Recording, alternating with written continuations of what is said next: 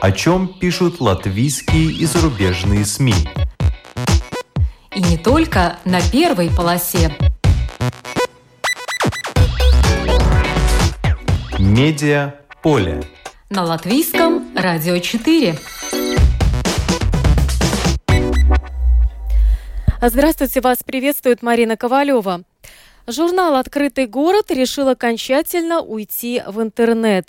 В чем причина такого шага?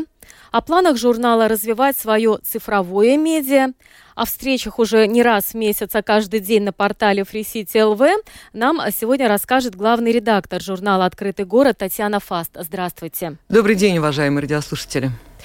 У нас в Латвии есть и пятая власть. Об этом на страницах журнала «Открытый город» заявил юрист Айварс Боровсковс. И эту пятую власть он назвал криминальным миром. Обсудим с Татьяной Фаст эту и другие статьи декабрьского номера. Но по традиции в начале краткий обзор некоторых других СМИ. Мы были обречены на смерть. На обложке журнала «Ир» с таким заголовком фотография, которая облетела весь мир – на ней защитник Азовстали Михаил Дианов. В журнале опубликовано с ним эксклюзивное интервью. По словам Михаила Дианова, Путин не хочет, чтобы Россия жила лучше. Путин хочет, чтобы Украина жила хуже, чем Россия. Он сам уже давно заметил факт, что чем беднее народ, тем он безжалостнее – в интервью Михайло рассказывает про защиту Азовстали, о том, как с ним обращались в плену, про то, что после того, как попал в плен, потерял треть своего веса. При обмене военнопленными, по его словам, заметно, что украинцы выглядят намного хуже, более отощавшими по сравнению с россиянами, побывавшими в украинском плену. Самое страшное для него лично в плену был именно голод – Михайло объяснил, почему раздал собранные на его лечение почти 23,5 миллиона гривен, это 600 тысяч евро, семьям другим азовцев и разным фондам. По его словам, ему хватает того, что он зарабатывает. У Михайла зарплата 20 тысяч гривен, это 500 евро, и 100 тысяч гривен составляет доплата за участие в боевых операциях. Дианов считает, что революция в России неизбежна, а то, что украинцы работящие и оптимисты, поможет им перезимовать. И государство свое они восстановят. В журнале «Майя Свесис» статья о том, в какой ситуации сейчас оказалась Беларусь.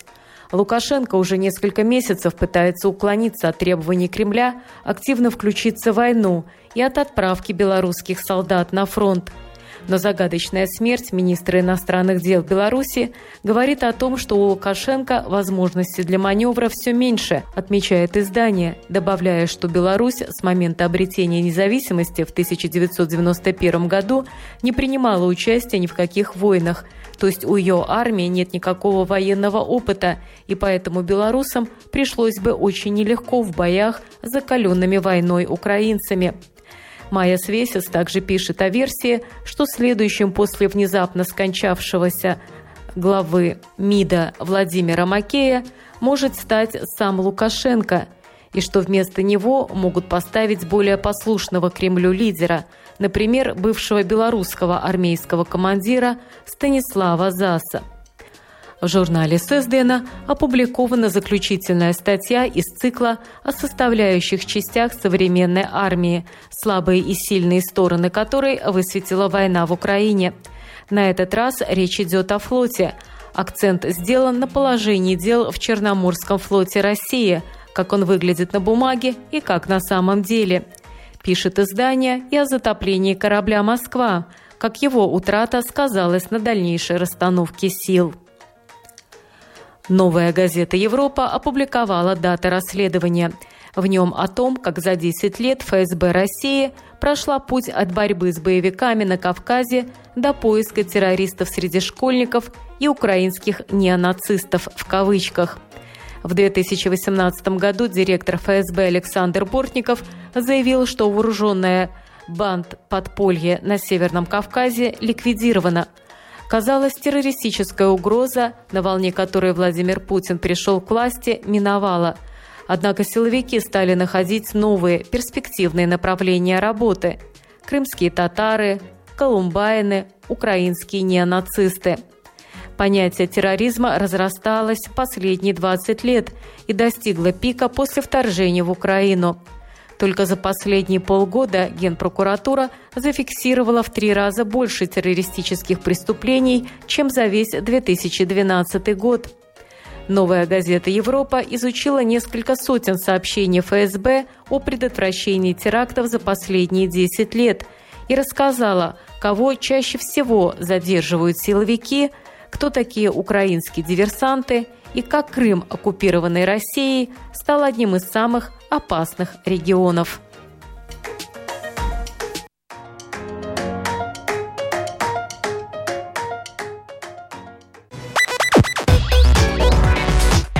Медиа поле. На латвийском радио 4.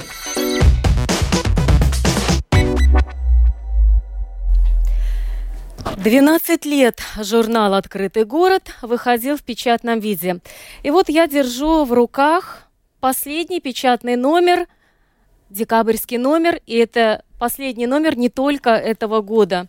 Открываю первую страницу, и что я вижу? «Открытый город» переходит в виртуал. У нас в студии главный редактор журнала «Открытый город» Татьяна Фаст. Еще раз добрый день, уважаемые радиослушатели. Мы сейчас расспросим вас, почему же принято э, такое решение.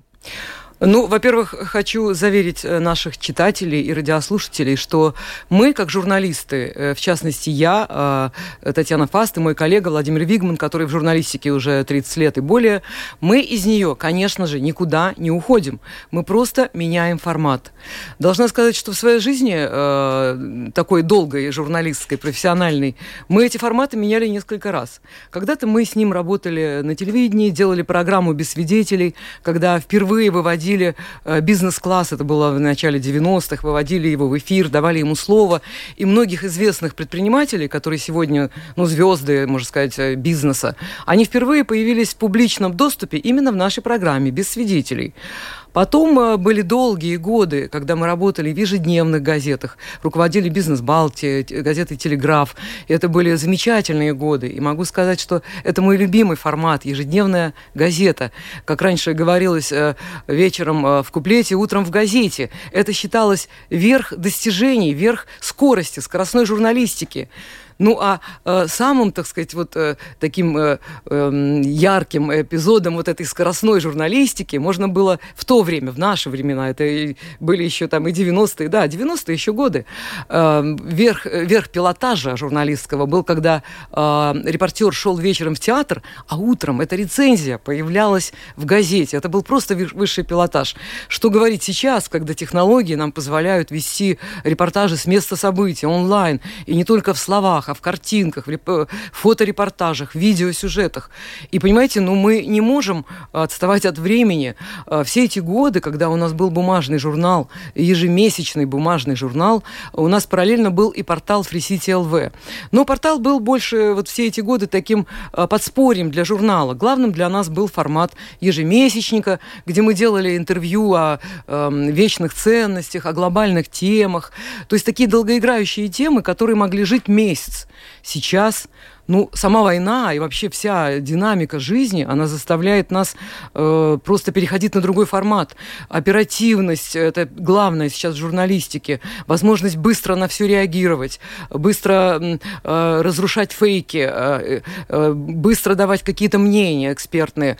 И поэтому мы просто понимаем, что в этом формате мы отстаем от жизни. Мы не можем себе это позволить. Какие вечные ценности, когда каждый день гибнут люди недалеко от нас, буквально за нашей границей когда города остаются без света, когда эти города превращаются в камни. Ну, на все это нужна очень быстрая реакция.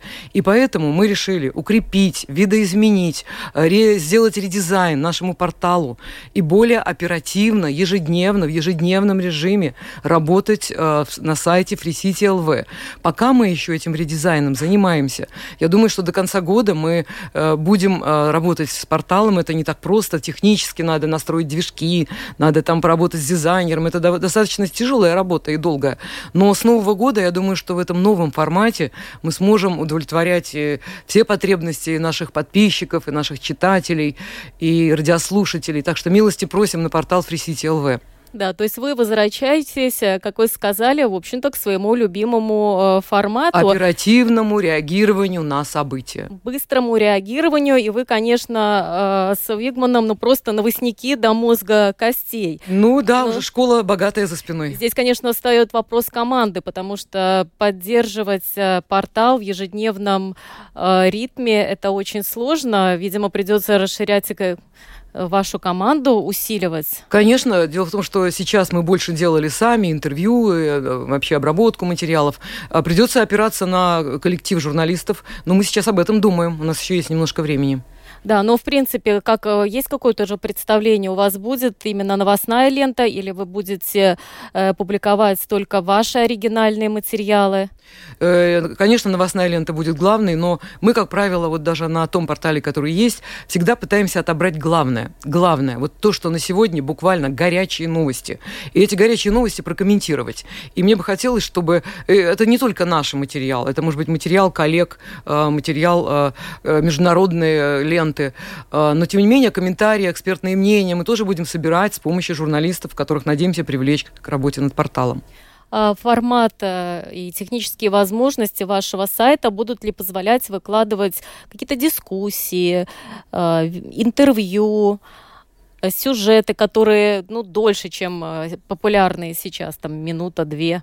Конечно, у нас обязательно будет видеоформат, где будут сюжеты, у нас обязательно будут отчеты о наших смарт-клубах. Кстати, хочу сказать, что вот э, площадка смарт-клуба, где мы встречаемся ежемесячно с какими-то известными людьми, э, и приезжими, и местными, с лидерами мнений, это и политики, и бизнесмены, и э, критики, и вот этот формат дискуссии, а там у нас именно дискуссионный формат. Мы думаем о том, чтобы сделать эту площадку еще и видео видеоформате. Поэтому вот то, что там будет происходить, вот эта дискуссия, дебаты, это все тоже будет выкладываться у нас на портале. Э, тогда еще вопрос э, развития э, вашего уже дигитального медиа. Будет ли это только портал, или вы все-таки будете создавать свои аккаунты, каналы в YouTube, там, я не знаю, в Фейсбуке, короткие версии в ТикТоке? То есть у вас есть такой план выйти в цифровую среду более широко, чем только ограничиться порталом? Обязательно. Вот это одно из главных условий нашим разработчикам, о том, чтобы у нас была большая связь с миром. Но э, я не собираюсь, наверное, сейчас работать на всех площадках, хотя я понимаю, что площадка, скажем, э, ТикТока, она или Инстаграма, она вполне актуальная, и на ней можно э, найти новых подписчиков, новых читателей. Но мы решили сосредоточиться на таких смысловых площадках. Facebook, прежде всего, Telegram, YouTube. Вот эти три площадки будут наши, где мы сможем уже работать и сами, и привлекать корреспондентов, и э, как можно больше, более широкую аудиторию привлекать. Ну вот э, желание э, закрыть э, печатную версию журнала, перейти в онлайн, конечно, понятно, э, что э, причина главная – это оперативность, но я думаю, сыграл и тот факт, что э, печатной прессе сейчас очень нелегко, очень выросли издержки. Вот могли бы вы нам рассказать, просто чтобы мы имели представление, что происходит происходит в мире печатной прессы, насколько подорожала, например, бумага, насколько подорожали полиграфические услуги в целом, насколько выросла себестоимость журнала ну, вот за последнее время?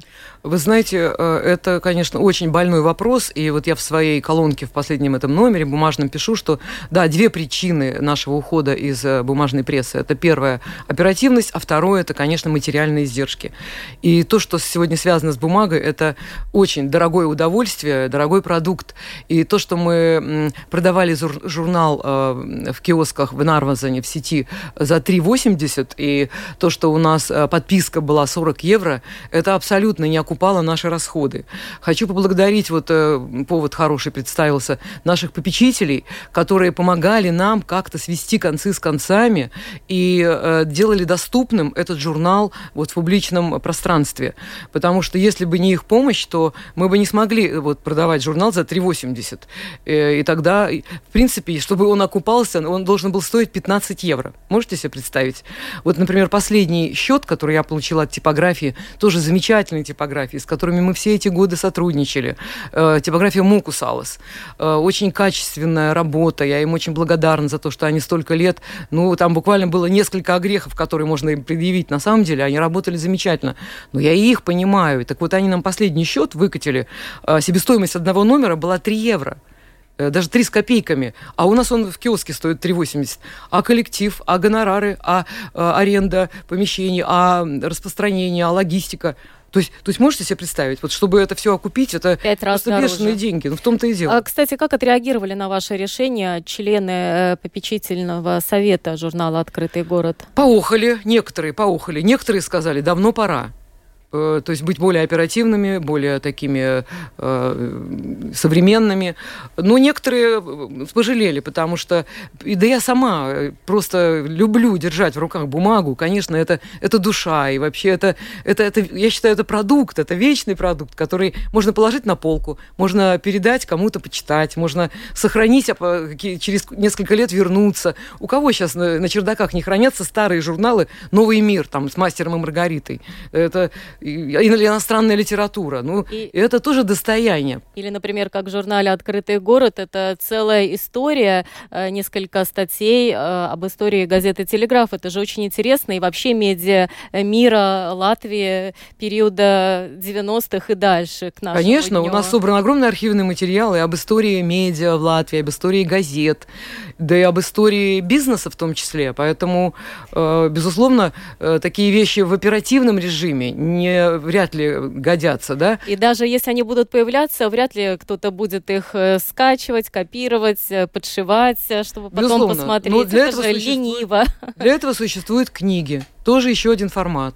И иногда даже думаю, что, может быть, дешевле издать одну книгу, чем 12 номеров журнала в год. Да. Ну что ж, давайте полистаем декабрьский номер, который на самом деле, в общем-то, исторический. Меня привлекла э, статья в рубрике расследования. Это авторы Татьяна Фас, Владимир Вигман. Это интервью с Айвором Боровковым, известный в Латвии юрист. Заголовок у нас есть и пятая власть. Это криминальный мир. Ну вот э, очень много таких тем, о которых мы иногда поднимали этот вопрос в новостях, но как-то все равно не получалось э, повлиять на ситуацию, о которой говорит Айгар, э, Айвар Боровков. Ну, начнем с того, что он уверяет, что разрушена вся система профессионального расследования. Э, мы с Айвором знакомы давно и уже неоднократно делали с ним интервью именно на тему того, как работает в Латвии следствие и правоохранительная система. Он действительно профессионал высокого класса, был когда-то следаком, как раньше называлось, по уголовным делам, работал над очень крупными, над расследованием очень крупных дел. Сейчас он возглавляет э, Союз юристов Латвии. Так вот, э, к Айвору мы пришли с одним вопросом. А, что происходит а, в расследовании заказных убийств в Латвии?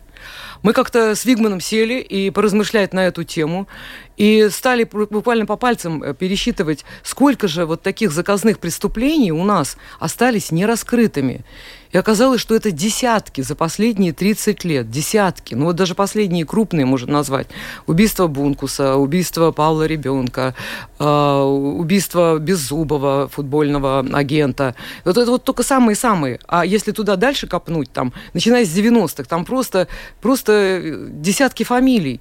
И куда же все это следствие? Где эти материалы? Где анализы? Где обещаний было много, но э, прокуроры, там, следственные органы клялись, что все это будет раскрыто, кто-то это брал там на личный контроль из политиков, но все это куда-то пропадало. И вот э, ответ Айвора, самый короткий, был в том, что следственная, э, следственная, организация следствия как такового у нас разрушена. Он считает, что следствие должна вести прокуратура, а сейчас у нас прокурор надзирает за следствием. Он привел даже такой образ, что что это такое прокурор, он что, за птицами типа наблюдает, как надзирает. Это совсем не та функция. Надо отдать ему все полномочия в расследовании. И он считает, что за эти годы было сделано очень много ошибок для того, чтобы так следствие просело. Во-первых, была ликвидирована полицейская академия, которая выпускала профессионалов, и он говорит, что это вообще был наш экспортный товар, экспортный товар. Да, мы делали несколько сюжетов на эту тему и хотели тоже защитить и говорить, что полицейская академия нужна, но э, оппоненты всегда утверждали, что всем этим э, навыкам профессиональным можно обучиться в других вузах Латвии, и этого достаточно. Опытные преподаватели говорили, что не все так просто и должна быть полицейская академия. Ну и судя по тому, что вам ответил Айвар, сейчас э, пытаются создать э, и есть планы нечто подобное. Полицейская академия будет называться Академия внутренней безопасности, в которую собирается инвестировать 45 миллионов евро. То есть, видимо, осознали, что это была ошибка. Ну, в том-то и дело. Тогда, когда это стоило гораздо дешевле, мы это не сохранили. А сейчас будем десятки миллионов из госбюджета в это вкачивать для того, чтобы э, были профессионалы у нас в этой сфере. Сегодня как раз э, кандидат э, на э, должность министра внутренних дел Латвии Марис Кучинскис, он говорил о том, что в декларации, ну, еще непонятно, будет утверждено это правительство, не будет, ну, конечно, скорее всего, что будет, что так же, как Министерство обороны выделит какой-то процент от ВВП именно на внутреннюю безопасность, потому что некий дисбаланс получается, что армия у нас сильная, все деньги на армию, а что творится внутри, э, большой э, вопрос. Ну вы вот, э, я понимаю, что во время разговора с Айваром Боровковым коснулись и здесь такого громкого дела, как убийство администратора неплатежеспособности Мартинша Бункуса. Были арестованы по этому делу, как всем известно, предприниматели, очень известные в Латвии, Михаил Ульман, Александр Бабенко.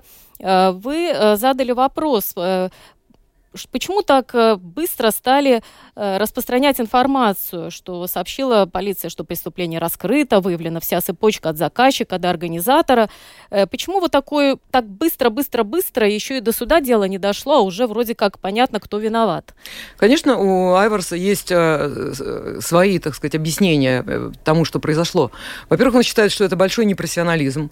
А, еще не подготовив аргументацию, все это выбрасывать в публичное пространство, информацию информацию. Во-вторых, вот главное, на что он обратил наше внимание, что сейчас очень часто политика и политические интересы доминируют над э, правовыми, над законодательством и над тем, э, как должно вести себя следствие.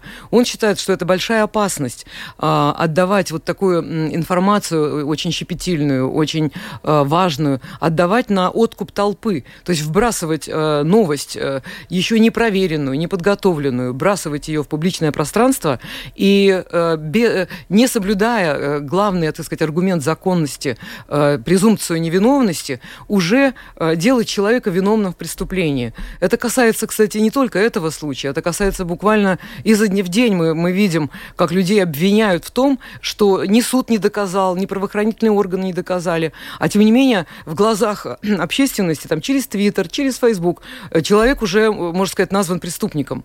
Вот это очень опасная тенденция, о которой он нам много как раз... Я думаю, что вот это место надо даже процитировать.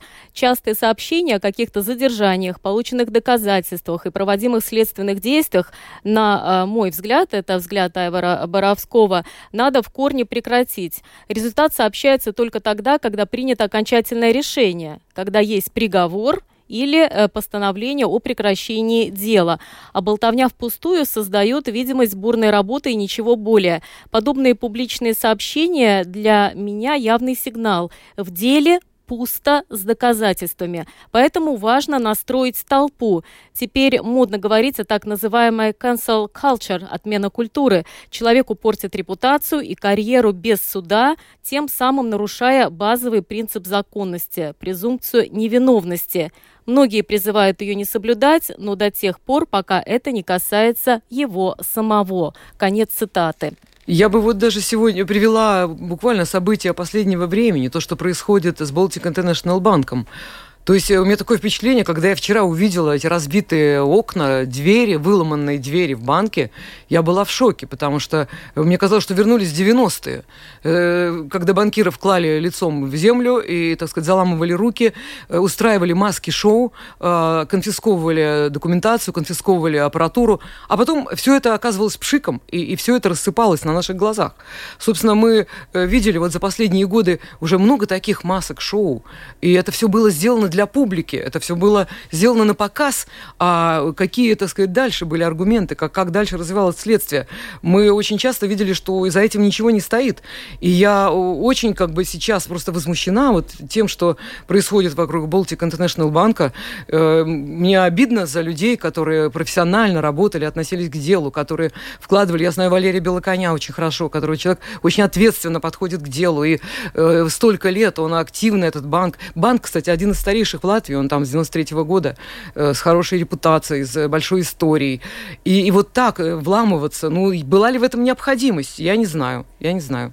У меня вопрос. Да, до э, суда, э, до приговора суда уже создается определенное э, мнение, мнение, мнение о что там предпринимателях арестованных, что, да, что да. там что-то нечисто, что они виновны. Вообще предпринимателя очень легко э, обвинить, легко. То есть и у нас вообще отношение к бизнесу э, э, это с большим подозрением. Э, это касается и налогов, и, и любых сделок. Вот об этом Айвар тоже говорит. Да, я смотрю, вы хотите процитировать. Да, я просто Пожалуйста. мне интересно, что он даже назвал время, с какого стало возможным забыть, так сказать, о презумпции невиновности. Он называет эту дату 11 сентября, все известный теракт. Тогда стала уже допустимой легальная презумпция вины вины, что человек априори виновен и должен доказывать как раз-таки, что он не виновен. И э, полным ходом э, применяется это, например, здесь вот в, в Латвии, в налоговой отрасли. Он давно задает вопрос торгово-промышленной палате, почему никто не кричит об этом во весь голос, э, почему закрепилась вот эта норма, что каждый предприниматель как минимум жулик, там злостный враг страны, и почему он должен доказывать, э, что он не вор, а почему не наоборот, почему э, те, кому это полагается, не должны доказать, что он вор, и только после решения суда объявлять об этом общественности, а не до того, когда еще даже объяв... обвинение не предъявлено. Как там уже, например, э, Ульману сам он вроде как не признает свою вину. А, ну, уже... вот, вот, вот в том-то и дело. Таким образом создается Спасибо. негативное общественное мнение. И в отношении всех бизнесменов. Э, я удивилась вчера, когда посмотрела панораму э, телевизионную вечером и э, даже посмотрела на часы. В течение 11 минут панорама э, транслировала сюжет о том, как убирается снег на улице. Да, это интересно, это э, там неудобно жителям. И от, после этого одну минуту они уделили э, Baltic International банку. Посмотрели бы вообще-то, сколько налогов этот банк за 30 лет э, э, отчислил в казну, сколько сотрудников он содержит, э, сколько за все это время он участвовал в благотворительных делах. То есть вот бизнес у нас вот с этой, с позитивной точки зрения, никто не рассматривает. А вот когда стекла бьют, да, тогда это просто обходит все, э, все теле, телеэкраны Э, да, если сказать защиту панорамы, то, конечно, вчера в КТК все-таки дали комментарий э, короткий. Э, представители банка пока еще не были готовы э, дать э, комментарий сегодня. Э, ждали, что скажут э, на пресс-конференции. А у нас есть такая группа журналистов-расследователей, которым, видимо, сливают информацию, когда надо, а остальным говорят, что нет, мы не можем вам рассказать э, какие-то детали дела, потому что ну, там ведется следствие, например, или так далее, чтобы не навредить следствию следствию. Это такая самая классическая э, формулировка. И поэтому есть вот такая каста журналистов, которые, когда надо, и не получают информацию, несмотря на имена называют, Кремлевский фамилии. пул есть такой, был такой. Не знаю, сейчас есть или ну. нет, но у нас тоже, видимо, такой существует. Вот. А что вам ответил все-таки Айвар Боровков по поводу э, пятой э, власти в Латвии? Криминальный мир, какой вес он имеет э, здесь, э, на просторах нашей страны? Очень интересную тему он поднял, я даже не ожидала. Но, тем не менее, он говорит, что мы очень часто пишем о том, как ведет себя, ведут себя четыре ветви власти. Мы знаем законодательная, исполнительная, судебная, э, медийная. Но мы вообще ничего не знаем о том, как ведет себя криминальная власть. Он называет называет ее пятой властью. Он сравнил это со временами Советского Союза, когда, э, в котором не было э, секса, не было э, Бога, и если все это существовало, то где-то очень в таких вот закрытых аудиториях об этом говорили. Так, так и сейчас. Хотя он считает, что у нас криминальный мир очень активно себя ведет, и этот криминальный мир очень тесно переплетен с политическим. Но анализировать это либо никто не может, либо боится, либо не имеет информации, либо доступа. Ну а по большому счету, кто сунется, кто захочет исследовать, э, что происходит э, в криминальном мире э, Латвии? Какую надо крышу иметь над головой, наличие бронежилетов и какую-то площадку, куда можно унести ноги, если что? Ну так, ну, вот, объективно. Мы, кстати, в этой связи мы говорили о так называемых картелях. И он говорит, что самый большой картель – это политический, который э, выбил себе возможность э, качать деньги из госбюджета на политические партии. И вот это действительно картельный сговор, по мнению Айвара Боровковса, а, когда партии получают огромные суммы за наш, за счет налогоплательщиков, и куда они их расходуют, и как они их тратят, и кто ими пользуется. Об этом история умалчивает. И об этом а, мы не видели ни расследований, ни интервью, к сожалению. Вот он и считает, Хорошая что для пятая... нас тема. Хорошая тема для журналистов. Новостников и для расследовательских отделов потому что деньги им выделяются космические, и вроде как даже рядовые члены, в принципе, их не видят. Есть партийная касса, которые наверняка допущены только избранные. Которые Айверс они... называет общик, политическим общиком. Да, но э, там много интересного, э, э, надо всю читать, потому что это только выборочные какие-то э, аспекты, о которых он говорил. Но, во всяком случае, то, что Айвар э, Боровковс рассказал вам, не часто услышишь в общественном пространстве. Уже этим э, интересен и э, этот номер, и эта статья Давайте в частности. скажем, что это можно прочитать более подробно в нашем номере, да. который продается в Нарве. Да, декабрьский. Э, декабрьский номер. Но вы упомянули, что э, ваш смарт-клуб э, журнала «Открытый город» будет продолжать Обязательно. работу. Мы увидели, что очень большая потребность у людей в общении. Интернет интернетом, он может быстро реагировать, но тем не менее люди хотят и общаться, и дискутировать, и задавать вопросы, и неудобные, и спорить.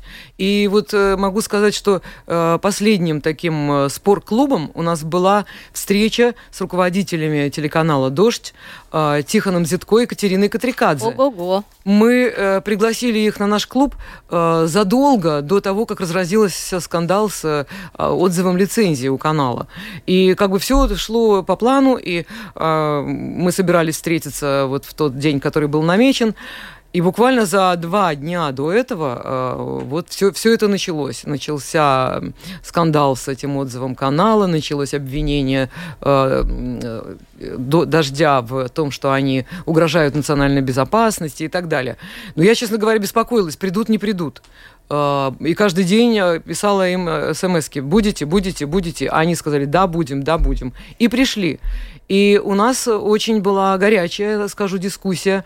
Было много народу, и наши гости высказывали разные мнения. Но самое большое было э, количество советов. Я даже назвала этот наш э, клуб клуб советов и ответов, а э, не просто дискуссии. Потому что каждый, кто вставал и высказывал собственное мнение, он давал какой-то совет руководителям «Дождя». Самый толковый, на ваш взгляд, из этих советов в чем заключался? Конечно. Ну, я сразу скажу, что советы э, дают люди, которые ну, не знают кухни канала. Совет был в том, что вы вообще знали, куда вы приехали, в какую страну, какие здесь законы, какие здесь порядки, какие здесь проблемы, какие здесь там партии у власти, какая здесь политика, э, какие здесь проблемы между общинами, на каком языке здесь разговаривают. То есть вот эти вопросы абсолютно реальные были им заданы, ну, можно сказать, не в бровь, а в глаз.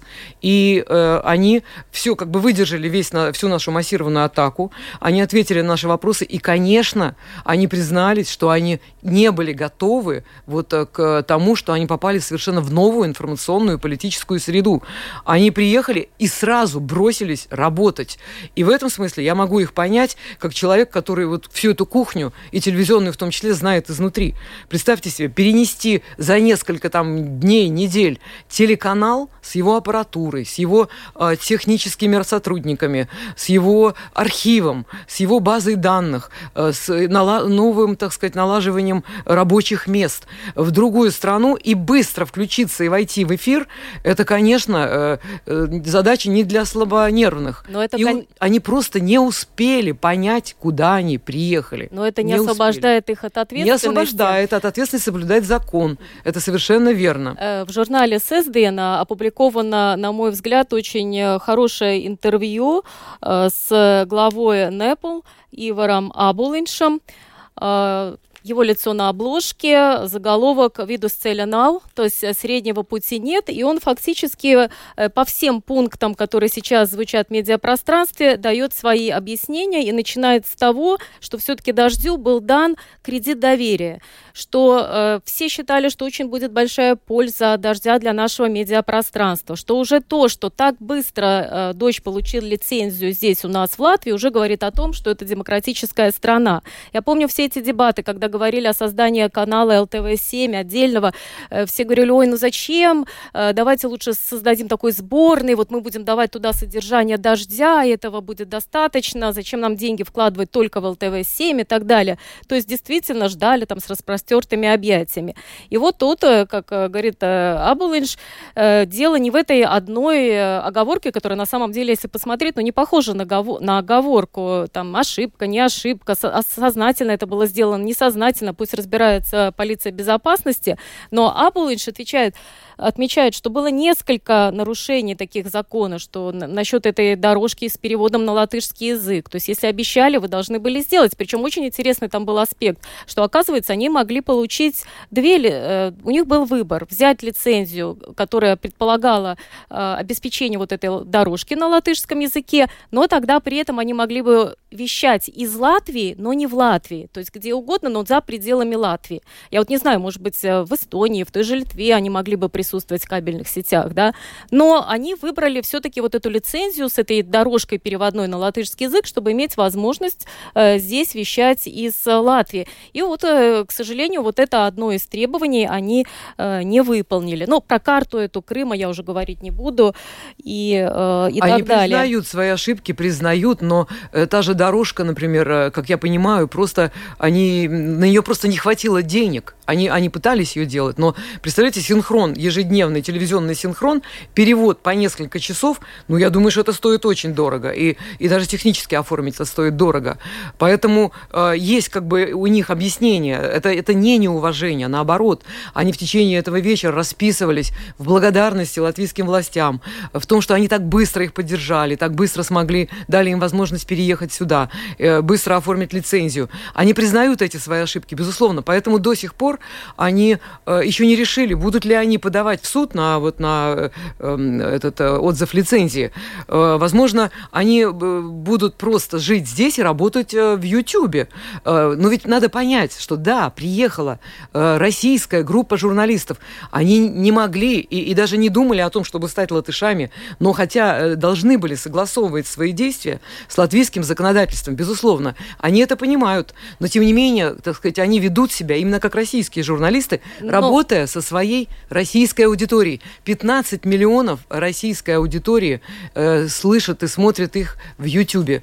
И понятно, что это их главная аудитория. Да, но вот как раз в этом, мне кажется, заключается самая большая проблема, потому что, как э, говорит Ивар а, а что среднего пути нет, ты не можешь быть где-то посередине, ну... и там или э, не там, а где-то посередине.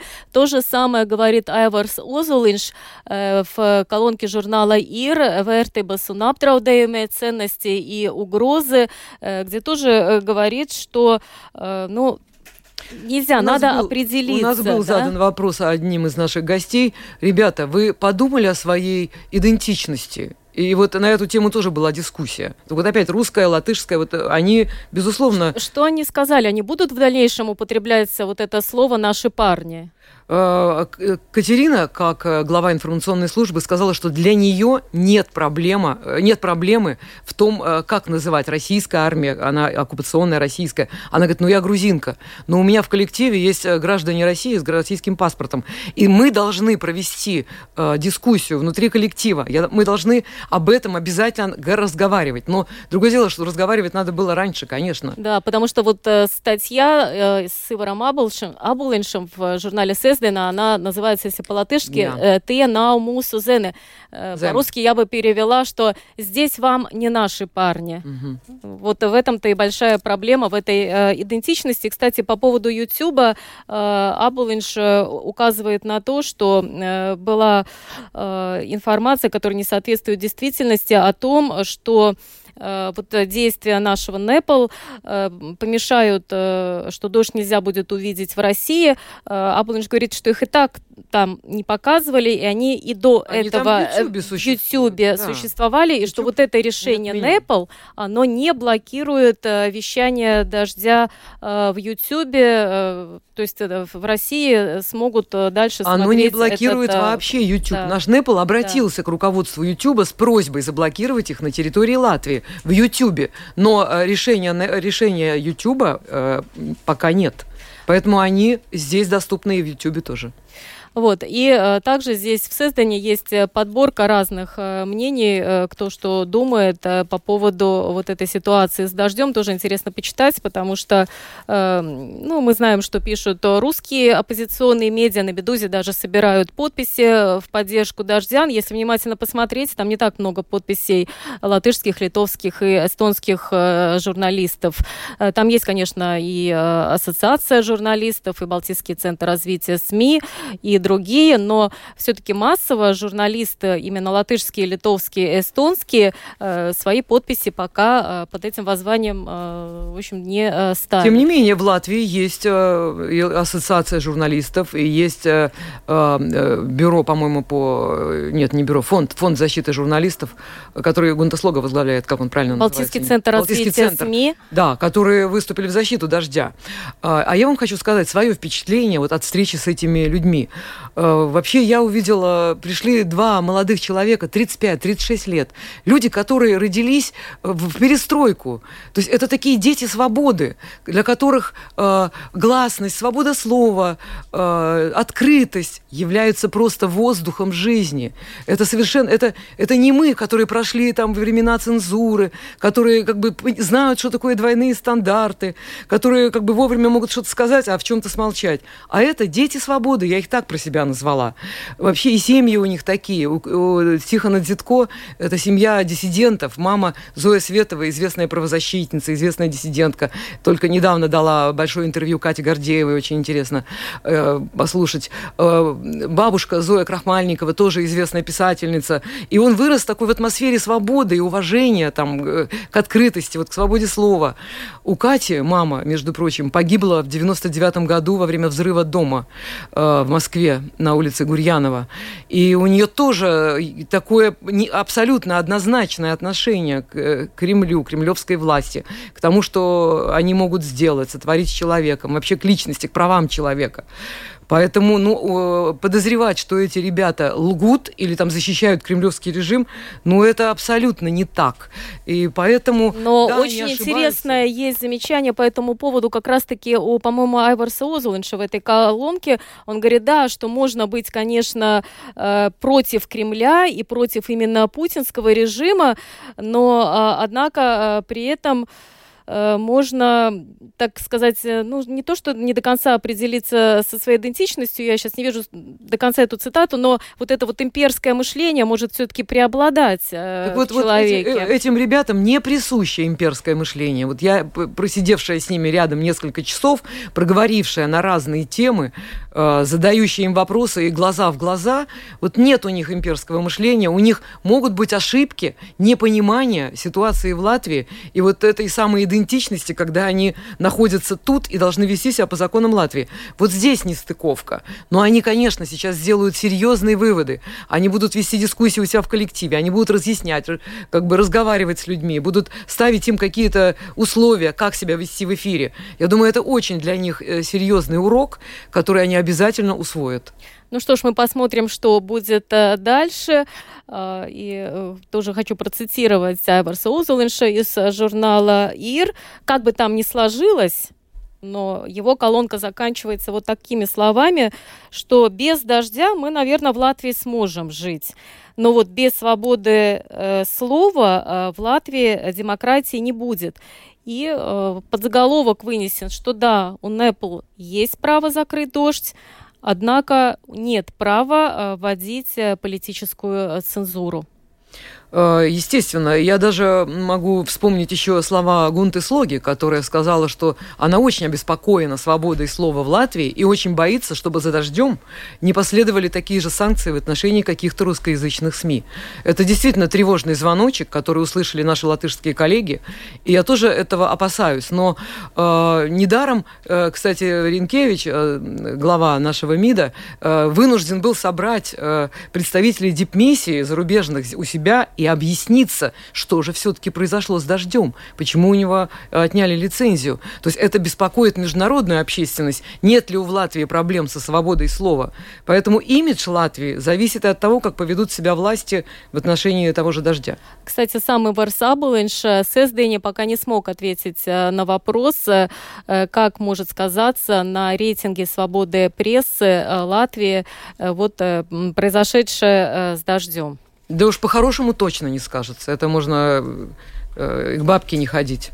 Э, но вы, я так понимаю, расшифровку этой э, встречи в смарт-клубе... Э, дадим, как только закончим работу, дадим в журнале, буквально на днях. А на... Да, на пресите ЛВ будет вся эта расшифровка встречи. Буквально на днях, завтра-послезавтра.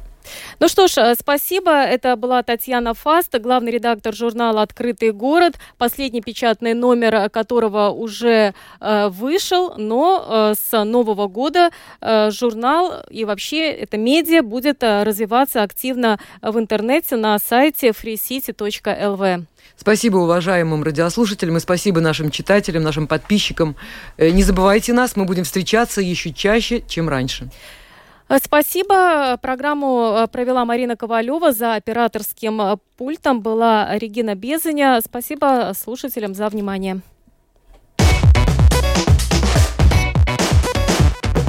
О чем пишут латвийские и зарубежные СМИ? И не только на первой полосе. Медиа поле. На латвийском радио 4.